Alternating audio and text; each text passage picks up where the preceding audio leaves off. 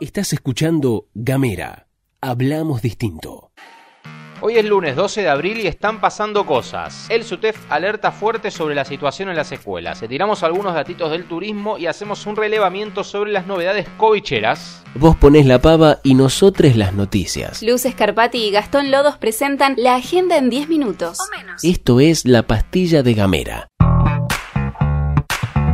Hoy sin Luz Escarpati, que se reincorporará mañana, o al menos eso nos dijo, te voy a contar que el SUTEF difundió un informe en el que da cuenta de una aceleración de casos de COVID en las escuelas, al comparar la primera semana de marzo con la primera semana de abril. Los protocolos, informaron, tal como se están aplicando, no están evitando que los contagios alcancen un nivel significativo y crezcan de manera abrupta. De los días relevados por botón rojo, en solo una semana de abril, cinco días hábiles, se superó la cantidad de casos positivos que arrojaron los ocho días hábiles de marzo. Desde la entidad gremial manifestaron que el aumento de casos puede tener que ver con varios errores en la aplicación de los protocolos, ya que recibieron denuncias de esas características. Otro factor posible del crecimiento de casos se puede atribuir al crecimiento de casos positivos que arrojaron los datos provinciales oficiales que demuestran un crecimiento sostenido. Lamentamos con mucho dolor y angustia que 24 compañeros y compañeras hayan fallecido por COVID desde que iniciaron las clases presenciales, indicaron desde el SUTEF. Durante esta jornada desde el gremio convocaron a una conferencia de prensa. Cambiamos de tema porque el Instituto Fueguino de Turismo elaboró un informe en el que da cuenta que entre diciembre del año pasado y este 31 de marzo, Tierra de Fuego recibió la visita de 75.000 turistas que en promedio permanecieron seis días en nuestra provincia. Según el presidente del instituto, Dante Querciali, a partir de la apertura del turismo, Tierra del Fuego fue uno de los destinos más elegidos por los turistas a la hora de realizar un viaje. En relación con cómo afectó la apertura del turismo y la evolución de la pandemia, el funcionario manifestó que no aumentaron los números de casos, sino que se pudo mantener una temporada estable lo cual trajo alivio al sector turístico tan golpeado durante la pandemia. Vamos con una buena para Río Grande, porque llegó el motor que va a garantizar la provisión de energía eléctrica. En pastillas anteriores te habíamos contado que Río Grande estaba hasta la manija porque uno de los motores se había roto, entonces usaba otro al que no se le podía sacar de funcionamiento para hacerle el mantenimiento. Esto produjo una gran cantidad de problemas para el servicio. El ingeniero Walter García, jefe de usina de la Cooperativa Eléctrica de Río Grande, contó en declaraciones oficiales que la adquisición de este motor demandó una inversión de 5.600.000 dólares. La cooperativa eléctrica no tenía esa cantidad de recursos,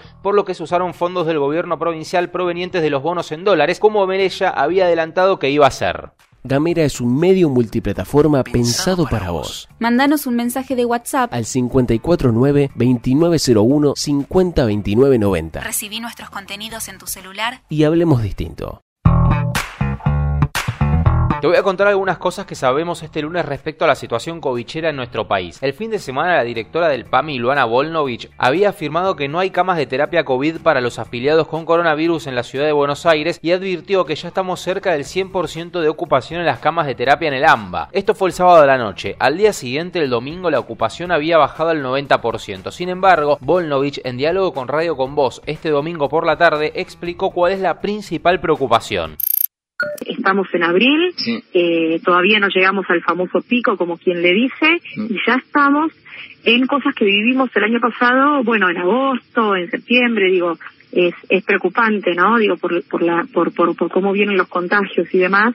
Eh, me parece que es una pauta de alerta que tenemos que escuchar todos, porque es un poco pronto para que haya pasado lo que pasó ayer a las nueve de la noche, ¿no? Lo que demostró el bicho el año pasado es que se extiende con gran velocidad y lo que plantea Volnovich es que además esta vuelta parecería estar más acelerada. En ese sentido, directores de hospitales bonaerenses llamaron a la responsabilidad ciudadana para salvar miles de vidas y alertaron que el país está en el peor momento de la pandemia. En una solicitada, 139 autoridades sanitarias de la provincia de Buenos Aires expresaron su preocupación por la cantidad de casos que son récord todos los días demostrando esta situación. En ese marco, algunos medios informan que hoy a las 18 habrá una reunión en el Salón de los Científicos de Casa Rosada en la que el jefe de gabinete Santiago Cafiero y la ministra de Salud Carla Bisotti, junto a distintos ministros y expertos, van a evaluar posibles medidas extra para controlar una eventual saturación del sistema sanitario que se presenta como la gran amenaza. Si bien es muy pronto para ver el efecto en la cantidad de casos de las nuevas medidas de circulación que firmó el presidente la semana pasada, en la reunión se buscaría analizar el grado de acatamiento y poner un ojo en algunas medidas que podrían regir los fines de semana. El infectólogo y asesor presidencial en estos temas, Pedro Can,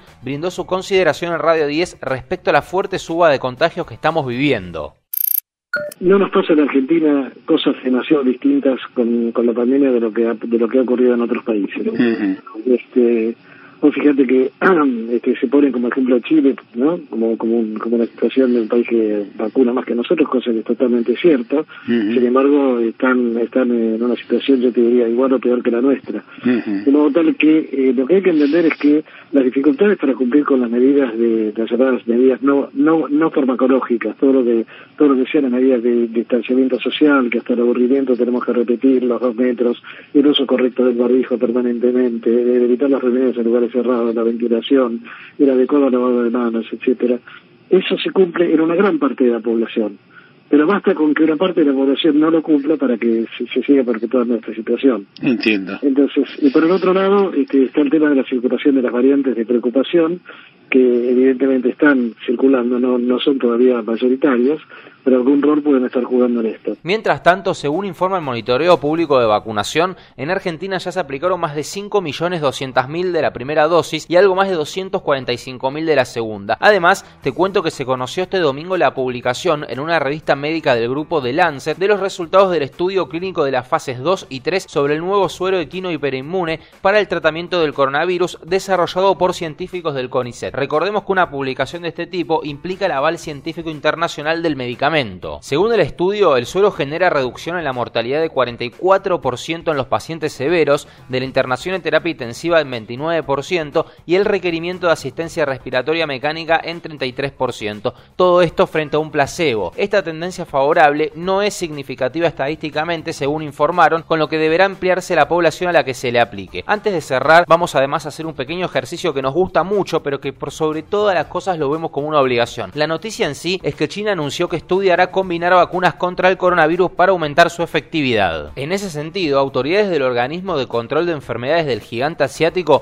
afirmaron que se están estudiando opciones para mejorar la eficacia de sus vacunas contra el coronavirus, que en líneas generales es baja y una de las posibilidades es aplicar dos vacunas con diferentes tecnologías a una misma persona. Dicho así, suena súper desalentador, sobre todo para Argentina, que tiene firmado un contrato con China para recibir la vacuna Sinopharm y que ya llegaron un millón de dosis y estamos esperando las dos millones que faltan y llegarían esta semana que arranca. Si buscas la tapa de Clarín de hoy vas a ver de qué estoy hablando. Pero esto es una clásica maniobra de información que tapa información, porque todo lo que dije antes es verdad, pero lo que no se dice es lo que te voy a contar ahora, que en China se producen en laboratorios estatales dos vacunas, la Sinovac y la Sinopharm. La Sinopharm cuenta con una efectividad de casi el 79%, lo que se considera alta, y previene en un 100% los casos moderados y graves de la enfermedad. Esta es la vacuna que compró la Argentina. Por otro lado, la Sinovac, que se aplica en Chile y Brasil, país donde también se produce, tiene una efectividad baja del 50,4% según estudios hechos en San Pablo. Y ese 50% es cuando se aplican las dos dosis. Con la primera aplicación la efectividad es solo del 3%. Ahí está puesta la principal preocupación. Antes de irnos queremos dedicarle la pastilla de hoy al periodista Mauro Viale que falleció ayer. Lo podrá recordar en su faceta de relator de fútbol y escucharlo preguntar quién mueve y que el futbolista le responda antes de empezar el partido, muevo yo, Mauro, por ser uno de los principales exponentes del show mediático vulgar en TV o por la seriedad con la que trató la pandemia desde lo periodístico durante este año e incluso lo podrás recordar por la famosa pelea con Samid. Lo cierto es que todos lo tienen de algún lado, lo que habla de la popularidad que supo cosechar. Por eso hoy decidimos recordarlo y despedirlo, porque cuando alguien es popular, por algo es. Hasta mañana.